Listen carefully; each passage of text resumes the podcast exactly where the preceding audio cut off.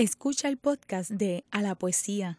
Este programa se emite los miércoles a las 3 de la tarde por Radio Universidad de Puerto Rico en el 89.7 FM San Juan y el 88.3 FM Mayagüez. Todo mundo de música e información. Shut up and sit down. A la poesía. A la poesía. A la poesía. Ah, pues sí, sí. Ah, de músicos, poetas y locos, solo unos pocos lo tienen todo. A la poesía con Rosa Vanessa Otero. Estimada audiencia de Radio Universidad de Puerto Rico, es momento de volver a la poesía. Soy Rosa Vanessa Otero, egresada del grupo fundador de Hoy en las Noticias y estoy muy feliz de regresar a mi casa después de una larga jornada durante la cual a mis estudios en periodismo añadí la publicación de cuatro poemarios y una estancia prolongada como editora en la editorial de la Universidad de Puerto Rico. La editorial auspicia mi participación como gestora y productora ad honorem de este programa. También apoya esta iniciativa la División de Educación Continua de CEP a través de la experimentada periodista Odalis Rivera, quien será mi asistente de producción. Así que reciban nuestro agradecimiento a la editorial y el DECEP y por supuesto a Radio Universidad de Puerto Rico por darnos esta oportunidad única. A la poesía será un espacio de periodismo literario especializado en el género que muchos consideran la prima pobre de la narrativa, pero que para nosotros los poetas o aspirantes a poetas es su mayor riqueza. Es mi interés acercarles a la poesía con las herramientas que nos ofrece el periodismo. La entrevista, el reportaje, la reseña, la nota breve y hasta el artículo de opinión con la agilidad que el medio radial exige. Es importante para mí no solamente conquistar para este programa a los iniciados e iniciadas en la lectura y la escritura de este género, sino a ti, que a lo mejor nunca te has dedicado a leer poesía y la consideras una cosa rara, misteriosa, complicada o peor aún cursi e insoportable. De eso a veces tenemos culpa los poetas. Nos acercaremos a ella no como a una secta, sino como a una práctica cultural, artística, intelectual que nos permite abrir ventanas tanto a lo tangible como a lo intangible. Progresivamente iremos incorporando distintas maneras y distintas voces, porque estamos empezando. Y bien, dicen que es de bien nacidos el ser agradecido, ¿verdad que sí? Y esta emisora, como la comunidad literaria de Puerto Rico, y de modo particular quien les habla, tenemos mucho que agradecer a un poeta, editor, crítico y profesor universitario que fue un adelantado en muchas facetas relacionadas con la promoción del género poético. A la poesía existe hoy en gran medida gracias a la inspiración que tuvo hace ya más de 30 años el fundador de las revistas Mairena y Julia y productor de la antigua revista Oral de Poesía que por 17 años transmitió Radio Universidad de Puerto Rico. Así que iniciamos nuestra andadura en A la Poesía rindiendo un sencillo homenaje a un hombre y poeta sencillo, don Manuel de la Puebla. Una fiel colaboradora de aquella revista radial, la poeta y editora Magali Quiñones, quien además formó parte de la Junta de Mairena, nos ofrece un recuerdo de alguien que está vivo, no ha fallecido, pero que hace tiempo, ¿verdad? Eh, por cosas de la vida, está retirado, está entrado en edad y, está ya eh, en España, don Manuel según lo recuerda Magali Quiñones. La poesía ha sido el género literario más cultivado en Puerto Rico. Sin embargo, son pocas las voces que han sobrepasado las barreras del aislamiento exterior al trascender el insularismo interno. El poeta isleño se forja en un camino accidentado lleno de tanteos y angustias en la búsqueda de soluciones para dar a la luz su obra poética, divulgarla en su tierra y dirigirla hacia otras tierras.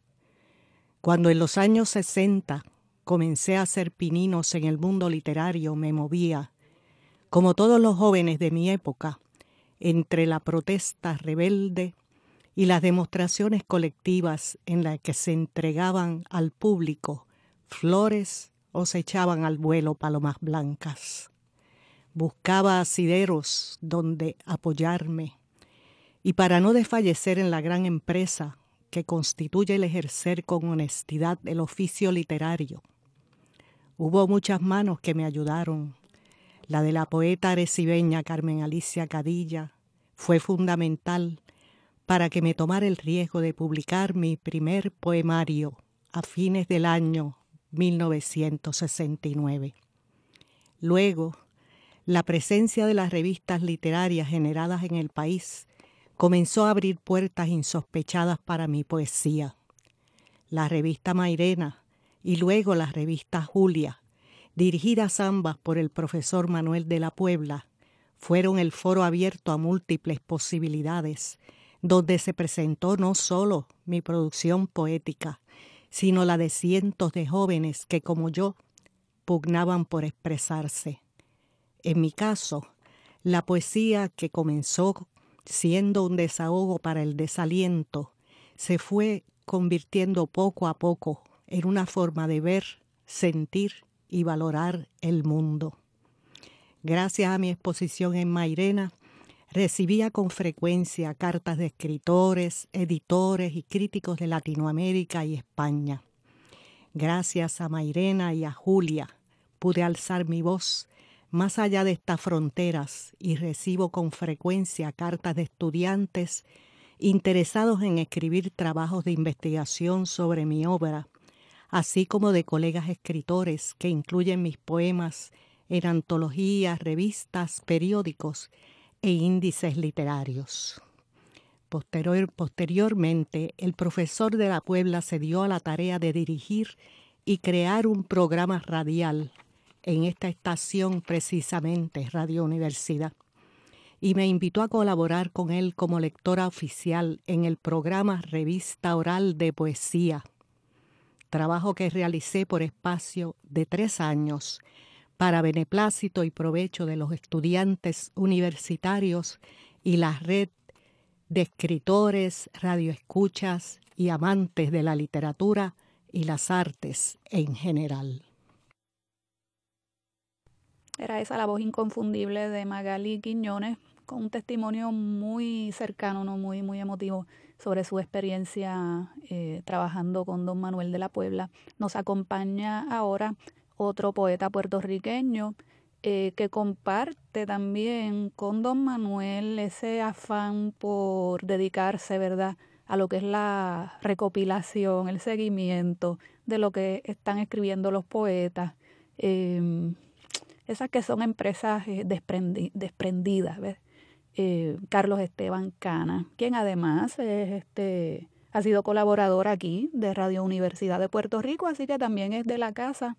Bienvenido, Carlos. Muchas gracias por, recibirme en este homenaje que le estás haciendo a don Manuel de la Puebla. Sí, muy humilde porque en realidad la aportación de don Manuel es tan amplia que merecería algo más, ¿no?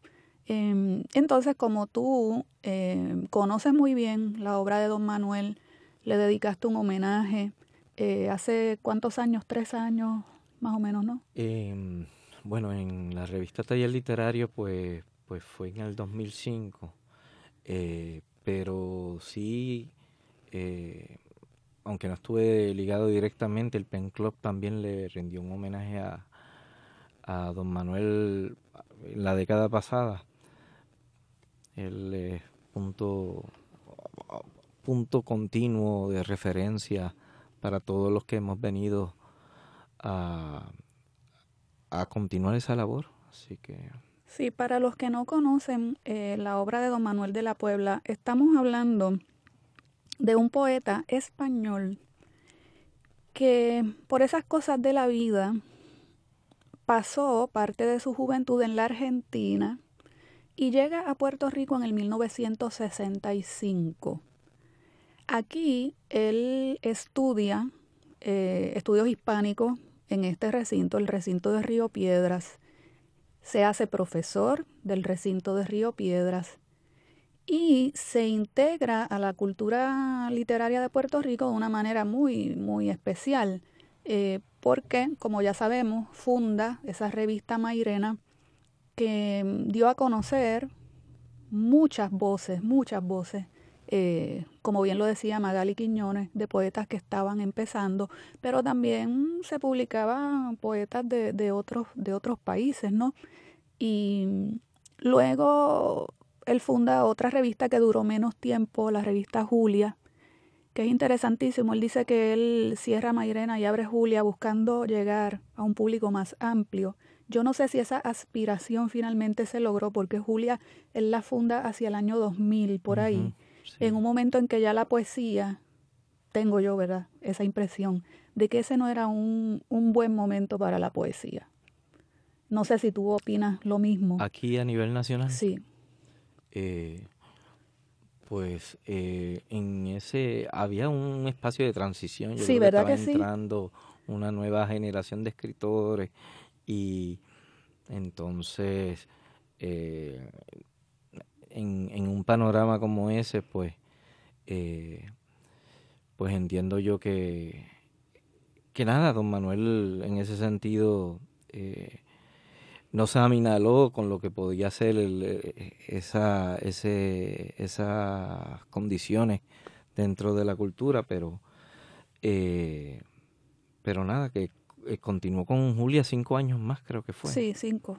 Cinco y, y, y nada, que paralelamente también a, a los 25 años que tuvo entre Mairena y, y Julia, pues don Manuel también promovió su propia, su propia obra, ¿no? Con, con unos libros eh, que él con la humildad esa que le caracteriza, pues nunca hizo mucho ruido sobre su obra, pero es una obra muy valiosa que deberíamos revisitar de vez en cuando.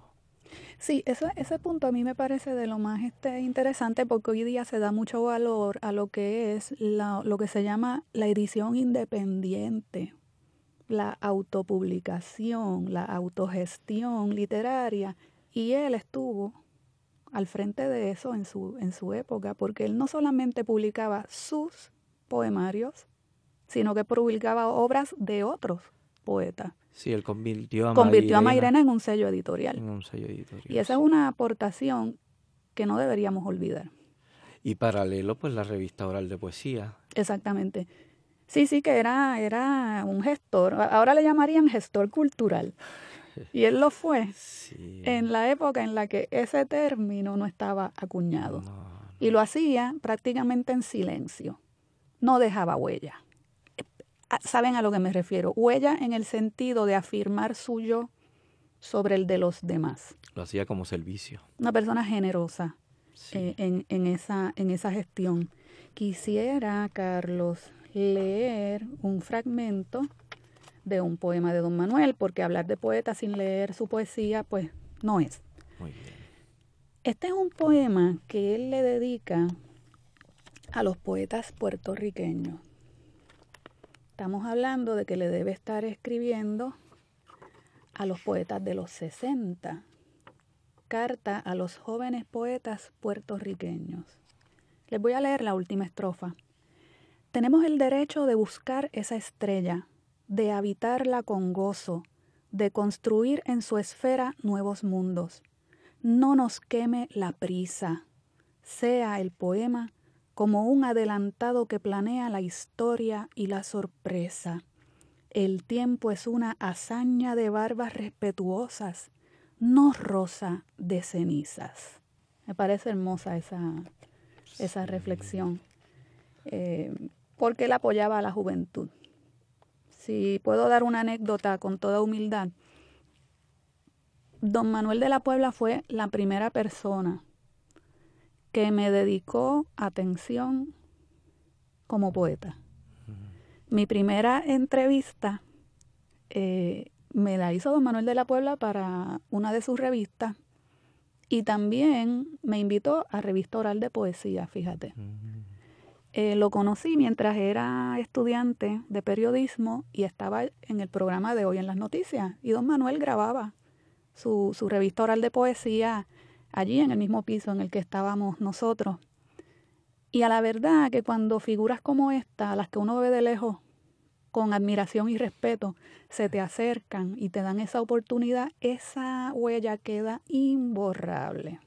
imborrable, Carlos. En el eh, en taller literario, eh, pues nuestro primer número, el prólogo de la revista, la introducción, la, la hace don Manuel, porque fue como un pase, lo vimos un poquito como una continuidad de todo ese proceso que él hacía con, eh, con Mairena. Y entonces en esa década de los 90, pues que estuvimos eh, haciendo nuestra parte, pues fue bien significativo de no andar con la actitud de otras promociones de escritores que lo que creen es matar al padre, como, como dicen, ¿no? Y entonces ese tender puentes con, con los que nos precedía era bien importante, aunque reconocíamos también como una cierta limitación en los espacios disponibles para los jóvenes de aquel momento, pero eso siempre ocurre. Sí, sí, fíjate que en, una entrevista que tú le hiciste, que, yo les recomiendo a todos que, la visiten, tú me puedes decir en qué blog es que está. Está en el blog de Ana María Fuster, fue que yo la encontré. Ah, bueno, el, como ese contenido lo han reproducido en, varios, en varias bitácoras, eh, también hay una versión en, en la bitácora Confesiones del narrador Angelo Negrón. Sí, esa es una entrevista amplia en la que él da todos los detalles sobre su jornada aquí en Puerto Rico, sobre cuáles fueron sus aspiraciones este, al crear la revista. Entonces, cuando se refiere a Mairena, él dice que él intentó más bien que las revistas de aquella época que habían dejado de publicarse, y menciona a Ventana, y creo que menciona también a Mester, em, él lo que buscaba era más bien darle continuidad a aquello, se acercó a José Luis Vega, él trató de dar continuidad a aquello. Los poetas le dijeron que no, que entendían que ya aquellas revistas habían cumplido su ciclo. Y entonces así es que él decide hacer entonces su propia revista. Que eso que tú dices de la continuidad y de ese respeto que él tenía por lo preexistente es totalmente, es totalmente cierto. Em, yo recuerdo de cuando él fue a dejar Revista Oral de Poesía, se me acercó yo estaba trabajando ya en la editorial de la Universidad de Puerto Rico. Él iba mucho por allí porque tenía amistad con otro gran poeta español puertorriqueño, ah, don, eh, Jesús, Tomé. Y bueno, don Manuel me dice, ah, ya yo voy a dejar este, la revista oral de poesía. Y, y me ofreció el espacio, pero en aquel tiempo yo no estaba lista. Mm. Era yo creo que el 2000 por ahí también. Es que esa fecha fue una transición muy importante eh, para las editoriales y, y, para todo lo que era el, el, trabajo asociado con las editoriales. Y yo sencillamente no me sentía lista para aquello, le, le dije con mucha pena que no. Y bueno, ahora estamos acá. El Kairos. 19 años después, qué barbaridad. Vamos a leer otro poema que tú crees. Sí, claro que sí. Mira, este poema es del libro La lucha con el ángel publicado por Ediciones Mairena en el 1998. Se titula Dejadamente solo, airado. Yo, Jacob, hijo de hombre y mujer y de la noche, a los 37 años hablo conmigo en soledad, igual que un niño inválido en su silla. Es invierno y un débil sol benigno entra sin voluntad por los cristales. Aquí me estoy dejado en mi infortunio, al tiroteo cruzado entre la vida y la muerte, centro mismo de Dios. No viene nadie. En vano cielos rodantes engendran días y noches, en vano los colores del arco iris, niños que brincan con sus aros al fondo de la calle. Oigo un susurro en floración de agua amistosa, mas no puedo nombrar a nadie que se aproxime y quiera compartir la eternidad. Estoy abandonado, único sobreviviente del diluvio, dejadamente solo, airadamente vivo e insepulto, buscando el rostro luminoso en otra fuente, porque el de Dios está partido como un cristal pisado y peligroso. Me he dejado al vaivén de lo que nace y muere. No tengo a nadie. Ese, ese poemario de Don Manuel, La lucha con, el ángel, nace de una crisis espiritual que él tuvo. Sí. Él experimentó la soledad de una manera muy puntual, con la pérdida de las esposas. Oh, sí. Eso, eh, eso, a la verdad también que es un material que puede ser hasta literario, porque una persona tan sensible como lo es un poeta por lo general, pasar por una experiencias tan puntuales más de una vez, pues es Sí. como que Ese es el punto, que, que este hombre pasa por esa experiencia más de una vez. Primero la muerte de la madre de sus hijas. Y bueno, hoy día no se acostumbra eh, centrarse mucho, ¿verdad?, en, en esos aspectos biográficos para analizar los textos, pero tiene que estar en el fondo de esos poemas. hay una pieza que quisiera compartir contigo, Sí. eh, Rosa Vanessa, eh, porque em, quizás es la pieza mía favorita de Don Manuel. Eh, Adelante. Dice, no de lágrimas o despojo, del nido destrozado sea mi verso, no de nieve. Con la fibra del roble y del perfume del pino sea ella la palabra incorruptible. Pugne como la vida que llamea en las puntas de la rama, como la alondra bajo el azul sostenga el, el vuelo pido la desnudez del pez y el tono del agua que musita entre la hierba, la limpieza del espejo en la mañana. Gracias por ese poema, Carlos Esteban. Ahora tenemos que irnos a una pausa. Está escuchando el podcast de A la Poesía. Este programa se emite los miércoles a las 3 de la tarde por Radio Universidad de Puerto Rico en el 89.7 FM San Juan y el 88.3 FM Mayagüez. Todo un mundo de música e información.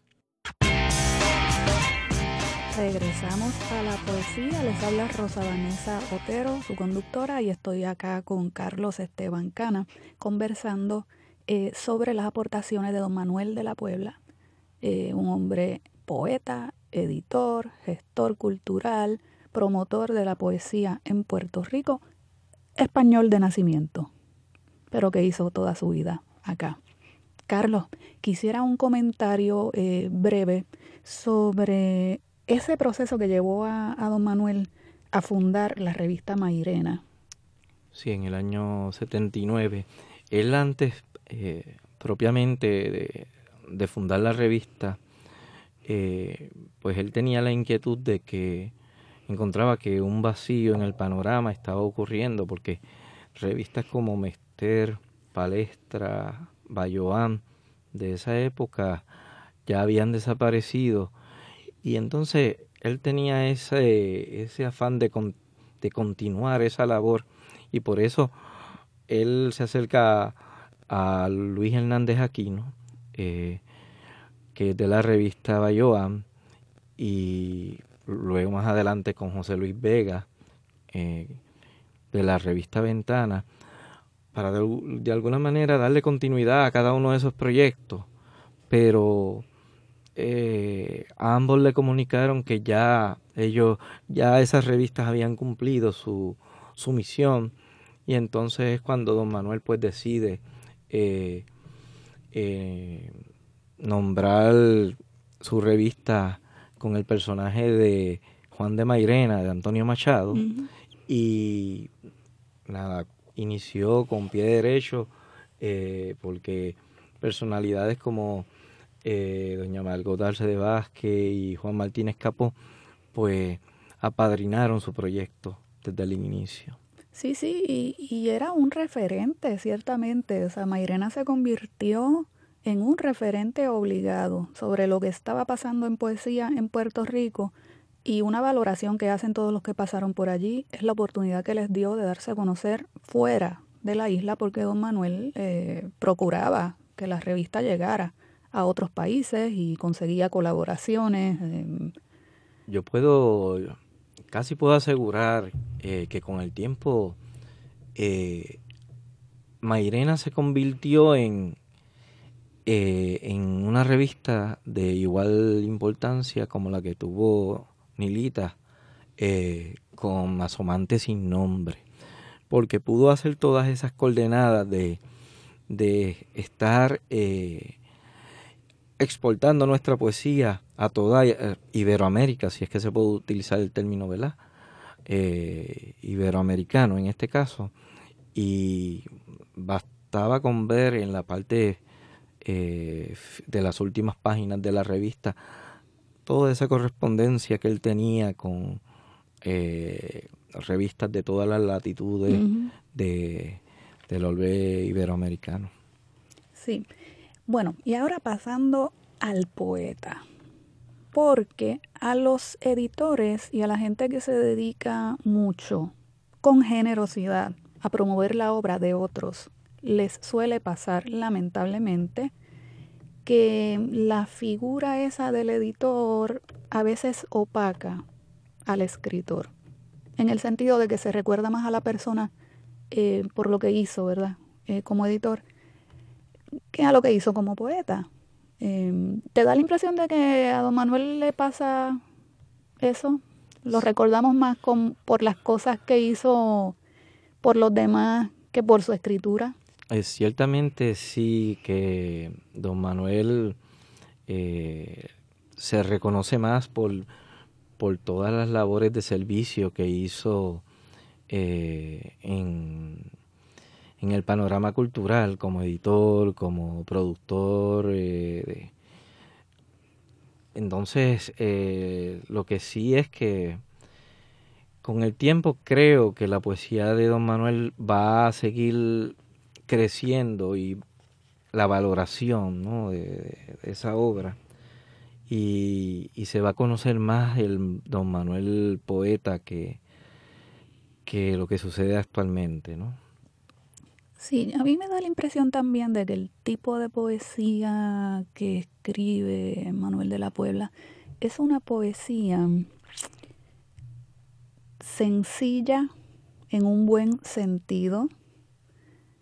Hay una humildad dentro de, de esa escritura poética que a no todo tipo de lector le puede gustar hay lectores y hay lectores. Entonces, la poesía de don Manuel no es del tipo fuegos artificiales, em, frases sorprendentes. No parece que esa sea su pasión. Es una poesía que ahonda en experiencias de dolor, de soledad. Em, es muy, muy, muy bíblica también. Em, Aquí hay una cita que describe muy bien eh, en sus propias palabras lo que él piensa de su poesía. Él dice, mi poesía es más que nada una poesía íntima y para quienes descubren esa intimidad puede ser que les agrade. Exactamente. Sí, sí, yo creo que ese mm, esa sencillez, ¿verdad? Em, es natural en él. Porque también pasa que a veces los poetas podemos intentar parecer sencillos, pero se nos nota la costura, ¿verdad? En él esa costura uno nunca la ve porque parece que se le da de manera natural como poeta esa sencillez. Ahora bien, él hacía también sus ejercicios, sus experimentaciones y un libro que a mí me, me gusta mucho eh, que lo publicó, por cierto, la editorial de la Universidad de Puerto Rico, dentro de aquella colección de libros de bolsillo que fue un éxito en los años 90, ¿te acuerdas? Aquí y ahora. Sí. En el 1995, don Manuel aparece de repente con este librito. Le llamo librito porque era pequeño de tamaño, ¿verdad? No, no, no estoy achicando la, la, la poesía.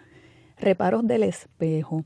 En este libro él se mete en la psicología y en la voz de Sor Juana Inés de la Cruz y escribe todo un libro desde una voz femenina, que no es cualquier voz, sino la voz de Sor Juana, nada menos, que también en esto me parece bastante adelantado.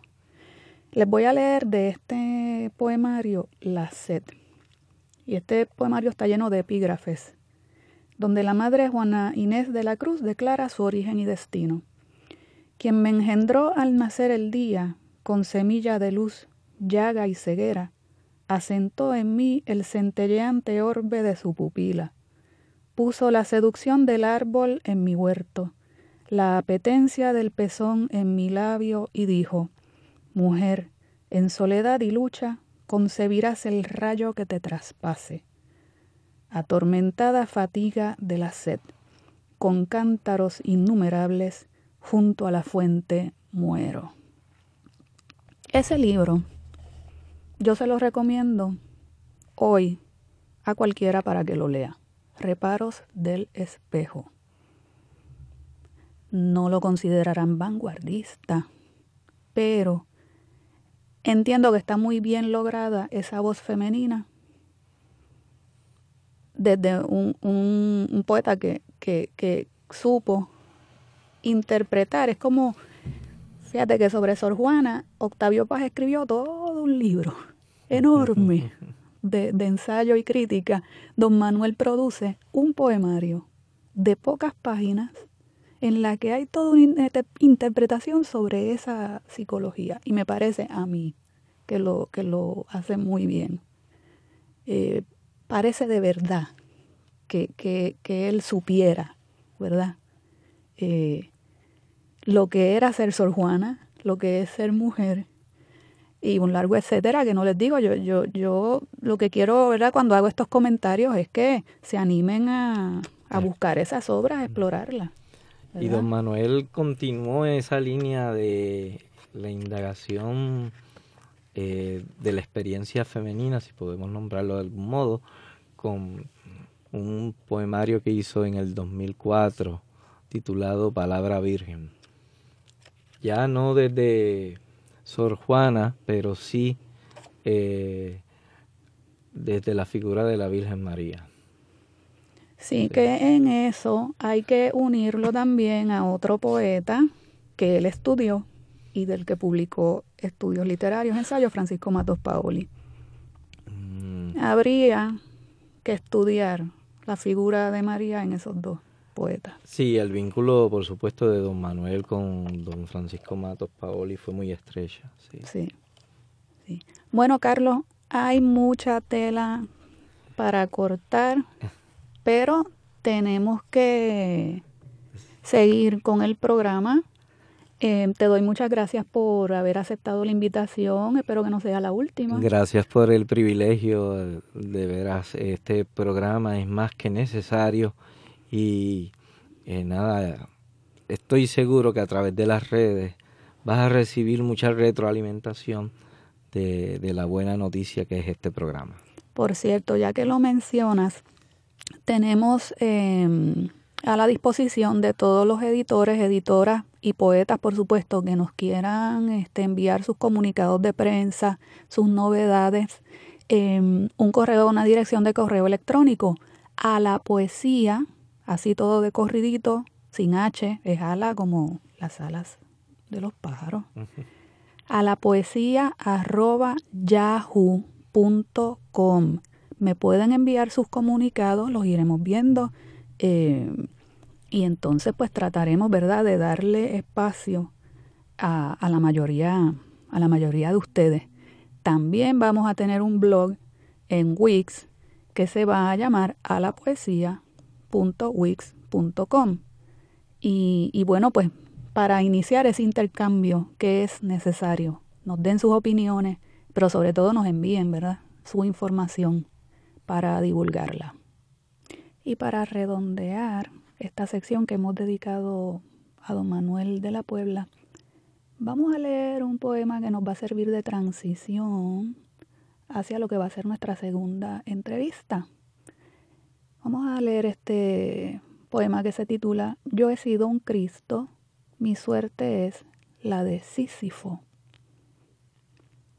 Yo he sido un Cristo clavado en una cruz y venerado he sido la palabra teologal difícil, un hueco oscuro, vacío de mi carne, casi un sueño, un esquema, un hombre herido por el ángel de la noche. Por propia voluntad subí al madero en busca de la luz. En agonía estuve sin un alivio de agua, de hiel o de vinagre, sin paz, sin la ilusión del pacto con la muerte. He sido, soy, una pasión de ojos abiertos fijada con tres clavos en la espera cruenta, a la par engaño, grito confuso, juventud quemada. No imagen sacra o héroe de romance antiguo, no idea fija o monumento pasivo. Igual que Sísifo, arrastro mis preguntas en escarpado monte Llegado hasta la cima, la fuerza del abismo me despoja del peñasco y di soy premio a mi trabajo para empezar de nuevo. Estos poemas que he leído de don Manuel de la Puebla están en la antología Actas de Viandante, publicadas bajo su propio sello, edición de autor, 2007. Este es de ediciones Mairena. Y bueno, escogí ese poema porque, como les dije, mi siguiente invitado eh, escribió un poemario que se titula Sísifo. Él es Julio César Paul y vamos a estar conversando en la siguiente sección con él sobre su poesía y sobre este trabajo. Julio César Paul es ponceño, nació en el 1976 y además de poeta es economista. Así que vamos a estar conversando con él sobre esa combinación extraña e interesante que tiene mucho que ver con el tema de su nuevo libro. Pero, ¿verdad? Haciendo un resumen sobre la obra de Julio César Paul, él es uno de los fundadores de la revista El Sótano 00931 y ha tenido también participación en, en otras revistas y movimientos como Encuentro, Desde el Límite, Palabreiros, Letras Salvajes, Borinquen Literario y Hostos Review. Entre los libros que ha publicado podemos mencionar La Luz Necesaria, que publicó en el 2006, Idus de Marzo en el 2008, Mardi Gras 2012 y ahora la novedad Sísifo. Todos estos libros los ha publicado con el sello editorial Isla Negra. Así que vamos a estar este, conversando con él en breve, pero primero vamos a leer un poemita breve de la luz necesaria. La luz necesaria, la libertad precisa y la negociable, la salud, el techo, un poco de pan y tú. Otro poema breve, este se titula Expreso de Occidente. Amémonos de tren en tren como dos dioses que huyen y saben que en la última parada les esperan los ateos. A la poesía le da la bienvenida a Julio César Paul. Escucha el podcast de A la Poesía. Este programa se emite los miércoles a las 3 de la tarde por Radio Universidad de Puerto Rico en el 89.7 FM San Juan y el 88.3 FM Mayagüez. Todo mundo de música e información. Julio César, bienvenido a la poesía. Saludos Rosa, un placer como siempre hablar contigo. Pues mira, estamos aquí conversando con la audiencia sobre esta novedad tuya titulada Sísifo, publicada por Isla Negra Editores. Y bueno, ¿qué te parece si empezamos por leer eh, el epígrafe que encabeza este libro? La actitud de los pueblos primitivos hacia sus jefes se halla regida por dos principios que parecen complementarse más que contradecirse. El súbdito debe preservarse de él y debe protegerlo. Esta es una cita de Sigmund Freud. ¿Qué nos puedes decir sobre este tema que has escogido para, para tu libro. Yo no quiero adelantarlo, yo quiero oírlo de ti. Por supuesto, ya yo me leí el poemario.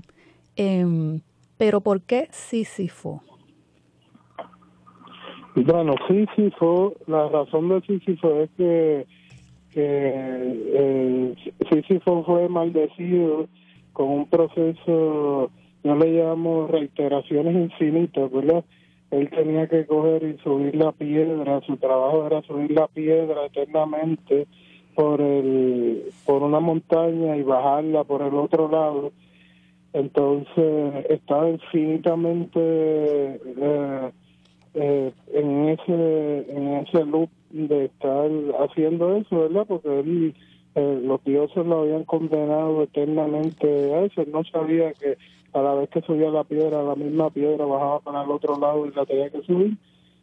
Y ese me parece que es el, símbolo de lo que es el trabajador actual que tiene que, que subir eh, no por un por una montaña, sino por un elevador todos los días a su trabajo y, y, volver y hacer el mismo trabajo rutinario, y volver a lo mismo y volver a lo mismo por ya no por 30 años como era para nuestros padres, ahora son 40 o hasta que la muerte nos llegue.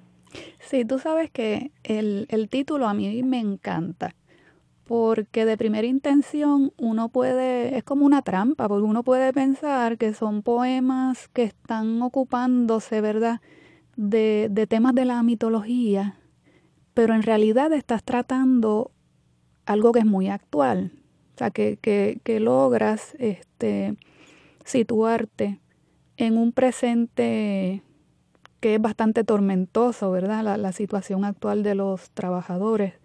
Em, y, y, relacionarlo con ese, con ese mito de, de una manera muy interesante porque en realidad escapas, ¿verdad?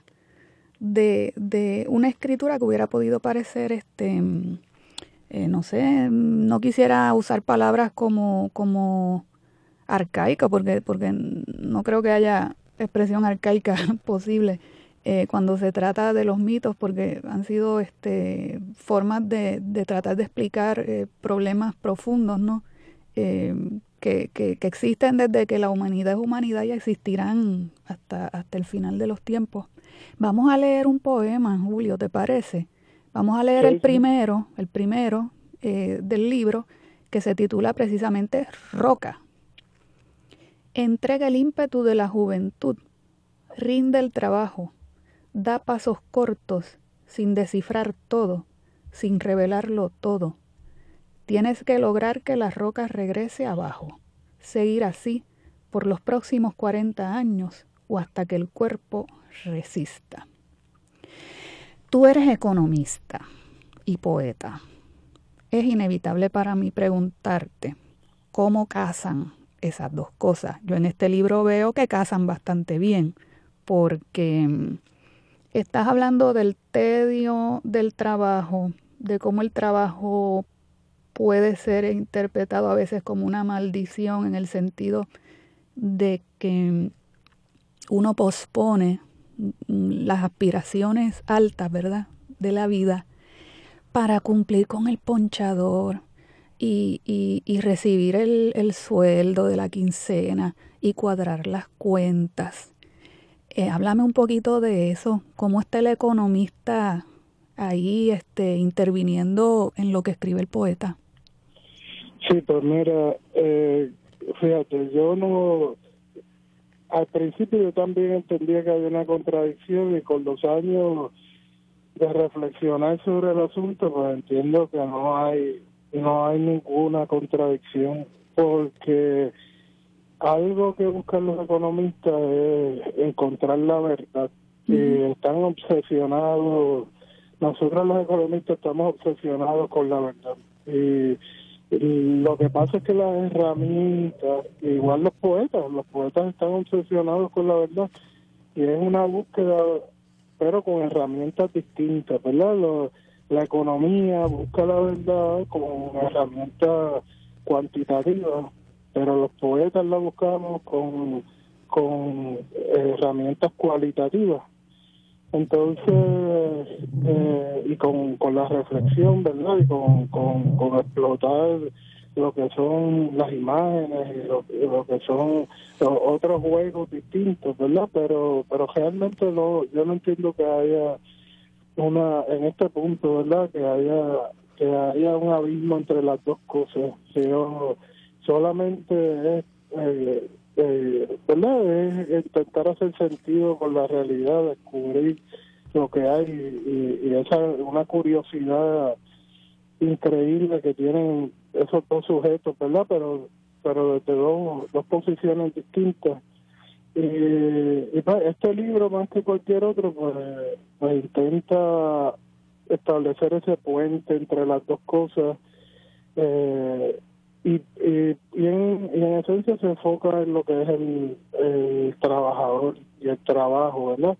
Había un economista que se llama Joseph Schumpeter y Joseph decía que los trabajadores en este tiempo lo que iban a ser esclavos, no importa la posición que iban a estar, no importa si eran gerenciales o eran trabajadores, él veía que el futuro del capitalismo se iba a volver una cosa totalmente simétrica y la que todo el mundo lo que iba a hacer era un trabajador y nadie iba a tener pertenencia de nada con excepción, ¿verdad? De, unos pequeños grupos de poder que iban a poder que se iban a apropiar de todo, pero que todos los demás, esa figura del pequeño burgués iba a desaparecer. Entonces acá en este libro yo intento eh, eh, eh, mostrar esa figura de lo que es el, trabajador sencillo y lo que es el, gerente que, que tiene la ilusión de ver, de creerse que no es un otro trabajador más, que se cree que tiene una posición aventajada cuando realmente no, no, no es así. Él, él es otro, otro esclavo dentro del del sistema. Sí, y volviendo a, al, a este tema de lo de la economía y la poesía, quería compartirte una cita de una periodista que se llama, interesantemente, Esclavitud. Rodríguez Barcia, así como lo oyen, se llama Esclavitud, en, en el que ella relaciona estas dos disciplinas. Dice, memoria y esperanza son los temas de la poesía y memoria y esperanza son también los temas de la economía. La metáfora une a poetas y economistas. O sea, que tú estás de acuerdo con, con, ese planteamiento. Claro, totalmente, totalmente. la disciplina, la disciplina de, la economía lo que lo que busca es el, bienestar común, ¿verdad? Y que, que, digo, siempre se puede usar para para otras cosas, ¿verdad? Pero, pero en esencia teórica es que todos estemos eh, mejor y, y que nadie salga perjudicado del proceso y eso es lo que busca, esa es la, la, la, filosofía que hay detrás de, de la mayoría de los economistas. Vamos a leer otro poema, Julio. Te voy a leer La recesión. La recesión lo ha derribado todo pero en esta ciudad, este edificio sostenido por las espaldas de esta gente destruida, inclinado, todavía sigue en pie. ¿Siguen las instituciones en pie, Julio?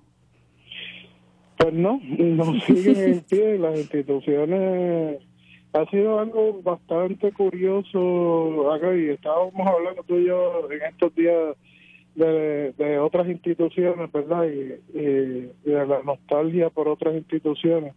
Pero yo creo que, que las instituciones eh, aquí en Puerto Rico cayeron con la, con la depresión que tiene el país económico. Y, y yo creo que, que en parte el país cayó por, por no cuidar sus instituciones. Y, y aquí hay como una necesidad de, contrario de los países desarrollados, ellos protegen sus instituciones y si hay una institución que está mal, pues se sientan y la arreglan. Pero aquí el, el deseo es, eh, y de los políticos principalmente, una cosa que a mí me está una aberración total, es, destruir las instituciones. Y, y casualmente este libro yo lo escribí desde una institución que es la Junta de Planificación que, que casualmente este mismo año la destruyeron y cogieron y dieron todas las estadísticas económicas de Puerto Rico, se las dieron al gobierno de Estados Unidos, se las dieron al negociado de estadísticas económicas, cuando Puerto Rico desde los 50 era el el ejemplo a seguir de toda Latinoamérica. Nosotros nosotros teníamos premios Nobel trabajando en Puerto Rico, haciendo las estadísticas económicas. Nosotros enseñamos a, la mayor parte de los países latinoamericanos a hacer sus estadísticas económicas cuando ellos no tenían. Y todo ese todo, eso le llamaban la joya de la corona, eso lo creó Tocqueville cuando estuvo aquí, que es un economista prestigioso de Estados Unidos, se trajo los mejores economistas de Estados Unidos a hacerlo aquí. Y, y este año nosotros decidimos desmoronarlo y, y, quitarlo. Así que, que eso es un ejemplo, pero como esa, muchísimas otras instituciones se han destruido en estos últimos 20 años. Sí, yo creo que tu libro, una de las este, facetas que tiene también, aparte de eso que me estás comentando, tiene que ver con las relaciones de violencia al interior de, los trabajos, ¿no? Eh, hay unas jerarquías en tu libro, tú hablas mucho de los jefes, de los subordinados, de los pares, cómo puede haber una dinámica de opresión al interior. Yo creo que de las oficinas, yo creo que lo, este libro tuyo puede llegar a, a una gran cantidad de lectores. Em, lo podemos disfrutar las personas que ya eh, leemos poesía, pero también personas que nunca la han leído porque se van a identificar muchísimo. Quiero leer uno eh, que tiene que ver con, con estas dinámicas que se dan, ¿no? Del, del hostigamiento, del hostigamiento sexual. Está, este, este, este poema me, me, me parece muy ilustrativo de eso. Se titula El supervisor. Dice, el supervisor sabe, abre sus ojos y estás desnuda. Puede ver lo que subyace debajo de tu lengua. Lee el diminor de las sombras, la carta que piensas. Atraviesa el reloj y la pared que lo sostiene. Él ve los memos venir, la gente irse. En su clarividencia cierra sus ojos, te deja de pensar y vuelves a estar vestida. ¿Estás ahí, Julio César? Sí, sí, ese, esa es una dinámica que se da en... Eh, yo he estado en muchas oficinas de gobierno y, y esa dinámica de relaciones de poder yo creo que han existido desde toda la historia de la humanidad. Y, y hay, hay alguna programación biológica a sentirse atraído a esas relaciones de poder y a ejercer esas relaciones de poder. Y eh, esa pero pero a la altura de estos tiempos pues nosotros como sociedad hemos entendido que, que que tenemos que estar por encima de esas cosas verdad y poder nosotros verdad ver más allá de que esas relaciones de poder pues eh, en el contexto del trabajo están mal y ejercerlas de esa forma están mal Así que, que pero yo creo que, que hemos hecho un pobre trabajo en ese, porque nos hemos limitado a legislar y establecer leyes y reglamentos, pero no, no nos hemos dedicado a educar a la gente. A la gente le suelta de esos puertos administrativos y todo y no, no le hablan, no le dicen, no, cómo es que se tienen que comportar, cómo es que tienen, qué es la que cuáles son la conducta esperada. Eh, eh, o sea que, que todavía como sociedad nosotros aspiramos a tener eh, una conducta que sea ética y correcta, pero no, yo entiendo que nos falta mucho todavía por llegar ahí. Julio, voy a leer otro poema. Este sí que es breve. Vara. Si el miedo engendra disciplina, conformemente el disciplinado es un cobarde. Yo no soy cobarde, pero soy disciplinada. Y entonces nos queda poco tiempo em, para, la, para, la, entrevista, pero quiero un último comentario tuyo em, sobre lo que es tu poesía en conjunto. Em, eres un poeta que desde el principio has escrito una poesía con, de mucha preocupación social, muy observador de, de, la violencia, las injusticias. Has escrito también en una línea eh, más bien de poesía mm, erótica. Luego pasas a tratar unos temas que no son comunes. Eh, en Mardi Gras, si no me equivoco, es un poema en el que tú tratas el asunto del cuerpo, específicamente em, la gordura, ¿no? Y, y, ahora pues sacas este otro libro que tiene que ver con, con temas que no son tradicionalmente preferidos, ¿verdad? eh, por la poesía. Hazme un último comentario sobre cómo tú te percibes como poeta, hacia dónde quieres ir a partir de ahora.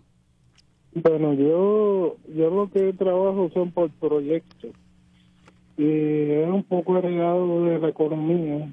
Yo veo, yo veo nichos que me interesa trabajar y, trabajo con ellos y, sobre trabajo con ellos hasta que me canso y ahí pues sale un, poemario. y lo que busco son nichos y áreas que me preocupan trabajando. El próximo poemario va a ser sobre salud mental, eh, está enmarcado en un hospital psiquiátrico. Eh, yo creo que también está está eh, enmarcado en lo que pasa aquí en Puerto Rico. Puerto Rico es un gran proyecto psiquiátrico ahora mismo. y más con, con María y todo lo que nos ha pasado aquí, todo este maltrato colonial que ha recibido Puerto Rico. Eh, esto pues nada esperaremos esperaremos ese ese trabajo y con gusto eh, cuando ya esté publicado eh, nos llama para conversar sobre él. Claro. Gracias. Gracias Rosa por, por el espacio y la invitación. Como siempre te admiro mucho. Un abrazo y un abrazo a tu audiencia. Hasta pronto, Julio. Te cuido. Bueno, hemos llegado al final de A la Poesía. Espero que nos escuchemos nuevamente el miércoles siguiente a las 3 de la tarde. Y este es un programa que está auspiciado por el editorial de la Universidad de Puerto Rico y la División de Educación Continua de CEP. A la poesía levanta el vuelo hasta el próximo miércoles a las 3 de la tarde por Radio Universidad de Puerto Rico. A la poesía. Con Rosa Vanessa Otero. Acaba de escuchar el podcast de A la poesía. Le invitamos a que nos sintonice los miércoles a las 3 de la tarde por Radio Universidad de Puerto Rico en el 89.7 FM San Juan y el 88.3 FM Mayagüez todo un mundo de música e información.